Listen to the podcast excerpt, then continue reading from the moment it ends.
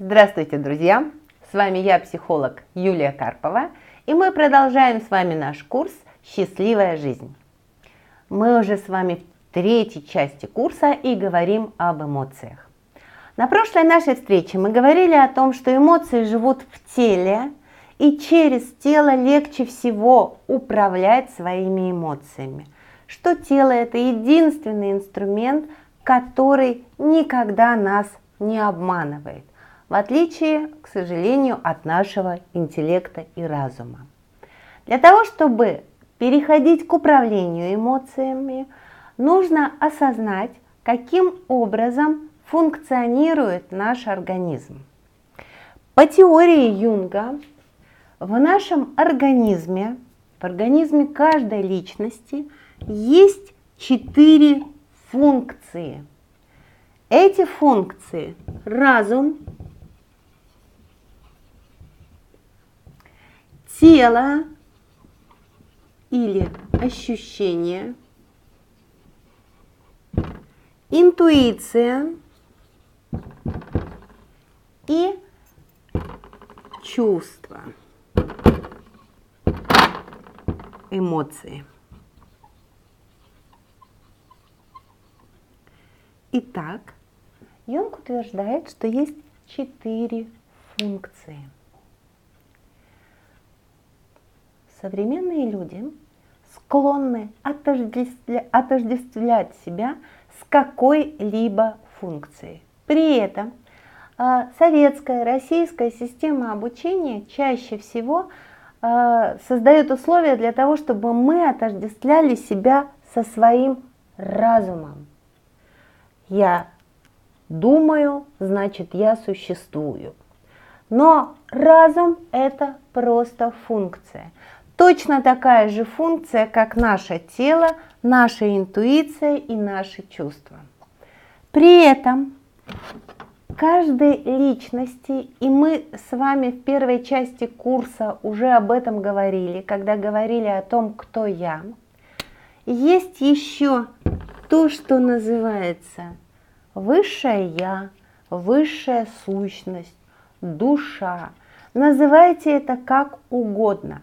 Но совершенно точно в каждом из нас есть нечто большее, чем разум, тело, чувство или интуиция, и то, что способно управлять всеми этими функциями.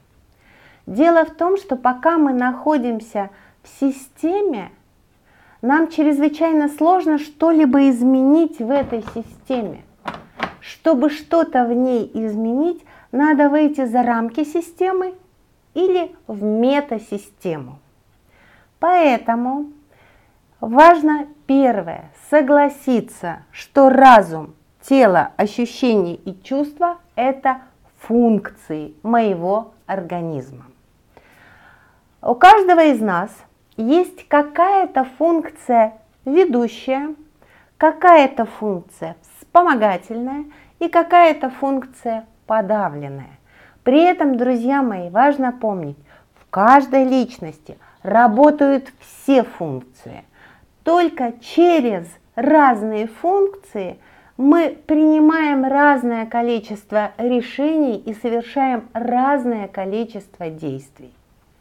Есть люди, и таких, кстати, не так много, как нам кажется, у которых ведущий разум. Если разум ведущий, то чувства или эмоции подавлены. Это не значит, что человек разумный не может чувствовать.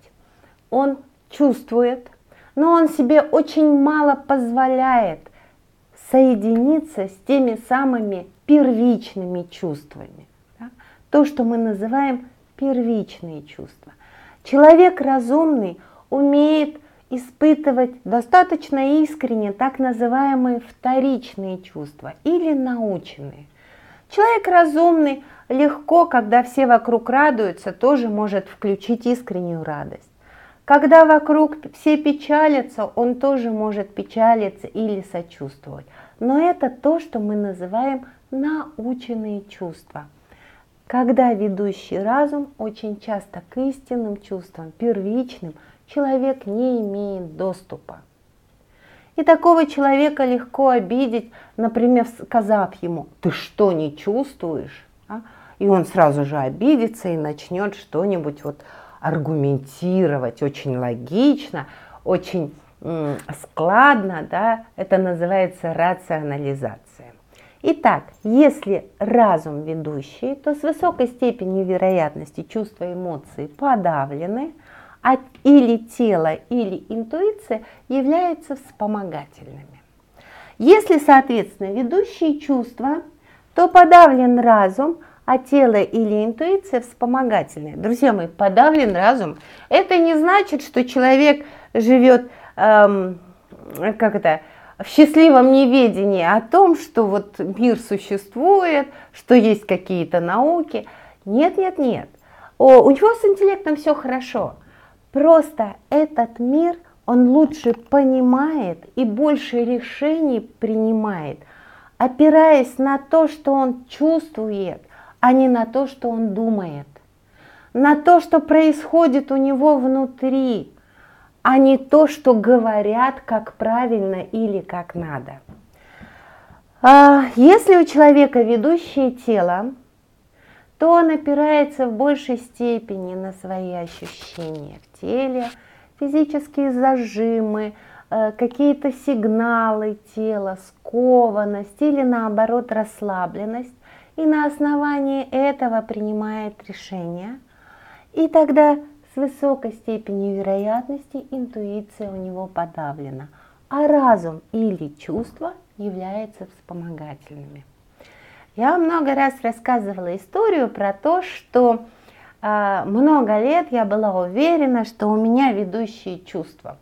Может быть, это было связано с тем, э, что с детства мне говорили, что я не очень сообразительна, что у меня есть старший брат, и он очень умный. А я девочка, и я была вся такая чувствительная, нежная, ранимая, плаксивая. Ну, конечно же, у меня ведущие чувства. А уже будучи взрослой, я встретилась с ситуацией очень тяжелого стресса. Очень тяжелого стресса. А, стресс касался моих личных отношений, а, бизнеса, ну, в общем, практически всех основ жизни – и я, будучи уверенной, что ведущие чувства, пыталась через чувства выйти из этого стрессового состояния. Но, друзья мои, мы можем понять, какая у нас ведущая функция именно в состоянии стресса. Потому что в состоянии стресса у нас включается функция подавленная. Например, люди, у которых ведущий разум, в ситуации стресса легко могут э, впасть в панику или истерику. Люди, у которых ведущие чувства, в ситуации стресса могут начать логично и рационально действовать. Люди, у которых ведущее тело – в ситуации стресса вдруг включается интуиция. Людей с ведущей интуицией в социуме нет, им просто не выжить. Говорят, что где-то в Индии есть люди, у которых ведущая интуиция.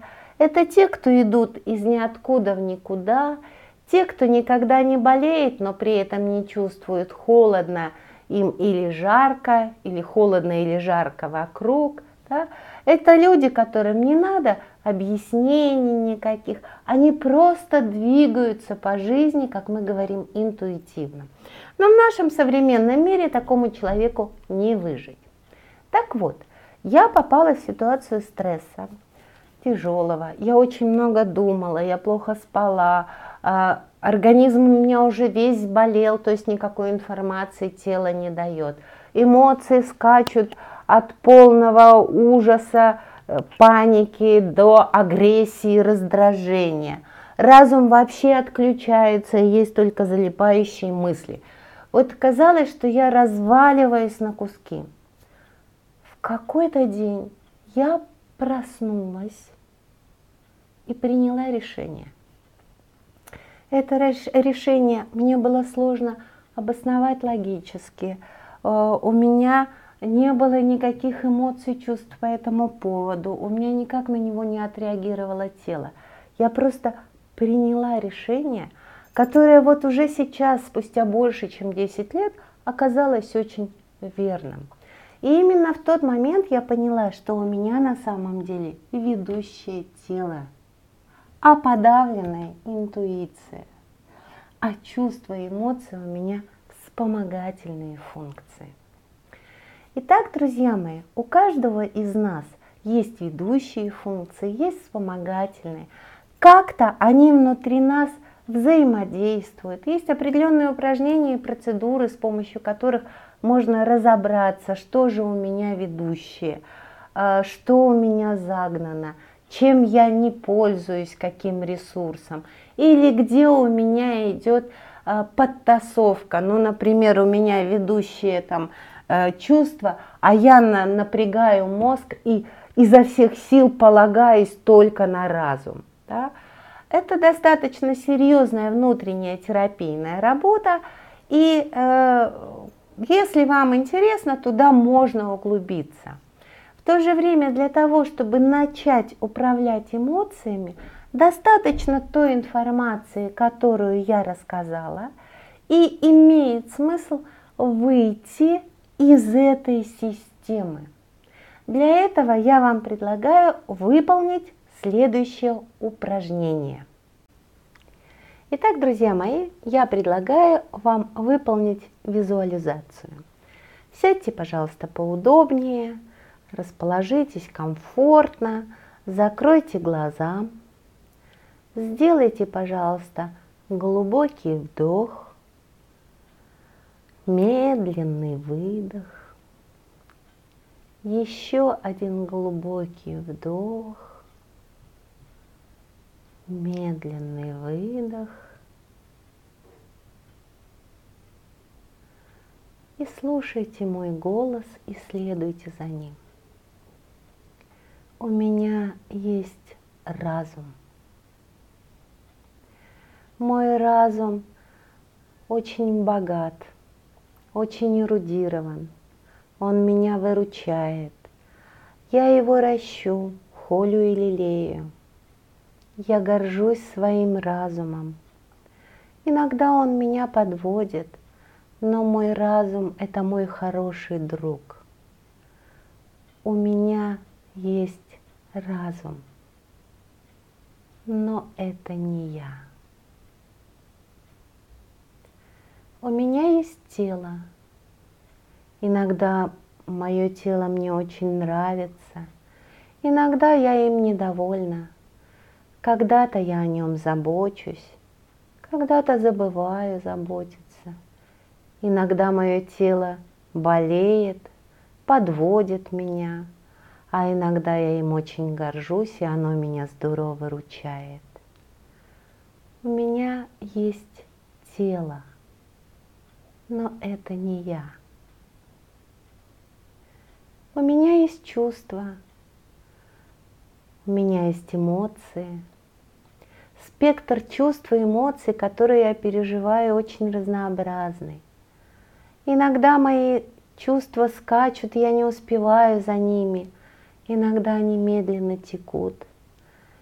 Иногда они меня выручают, а иногда мне с ними не сладить. Когда-нибудь я с ними дружу, когда-нибудь я на них сержусь. У меня есть мои чувства, мой богатый, необыкновенный букет чувств, эмоций.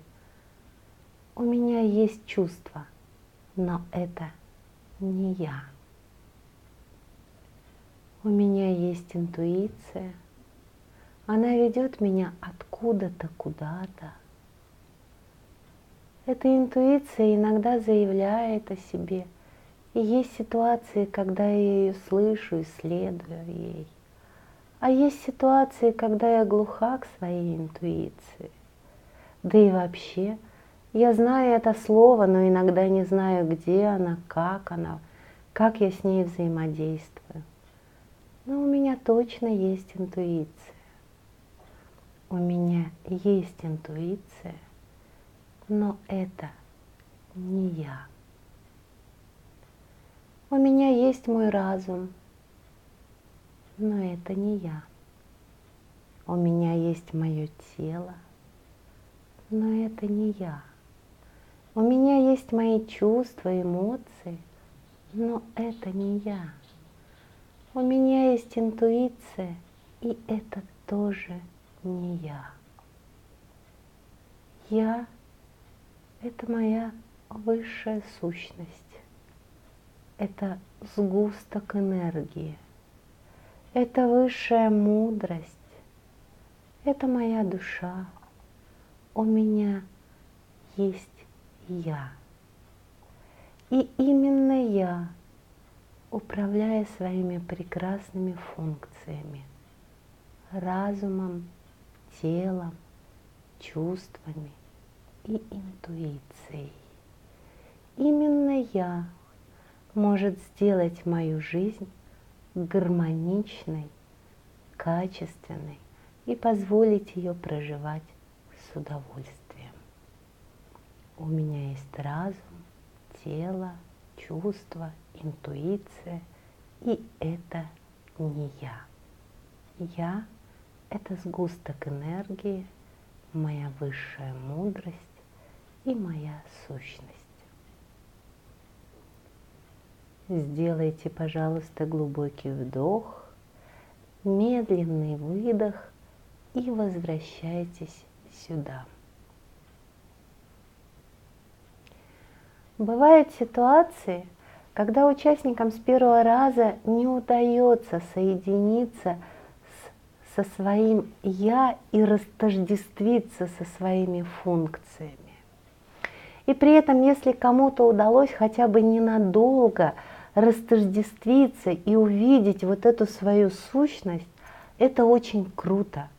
Потому что когда приходит вот это принятие, что я – это не разум – ни тело, ни эмоции, ни интуиция, то появляется возможность всем этим управлять.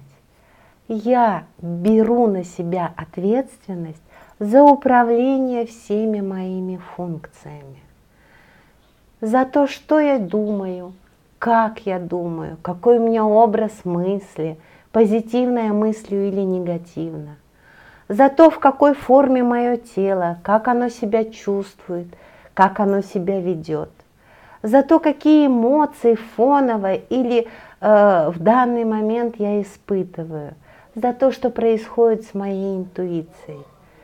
Я, я ответственна за все, что происходит со мной в моей жизни. И когда удается растождествиться, то процесс управления эмоциями – становится более реальным. Удачи вам! До следующей встречи! С вами была я, психолог Юлия Карпова.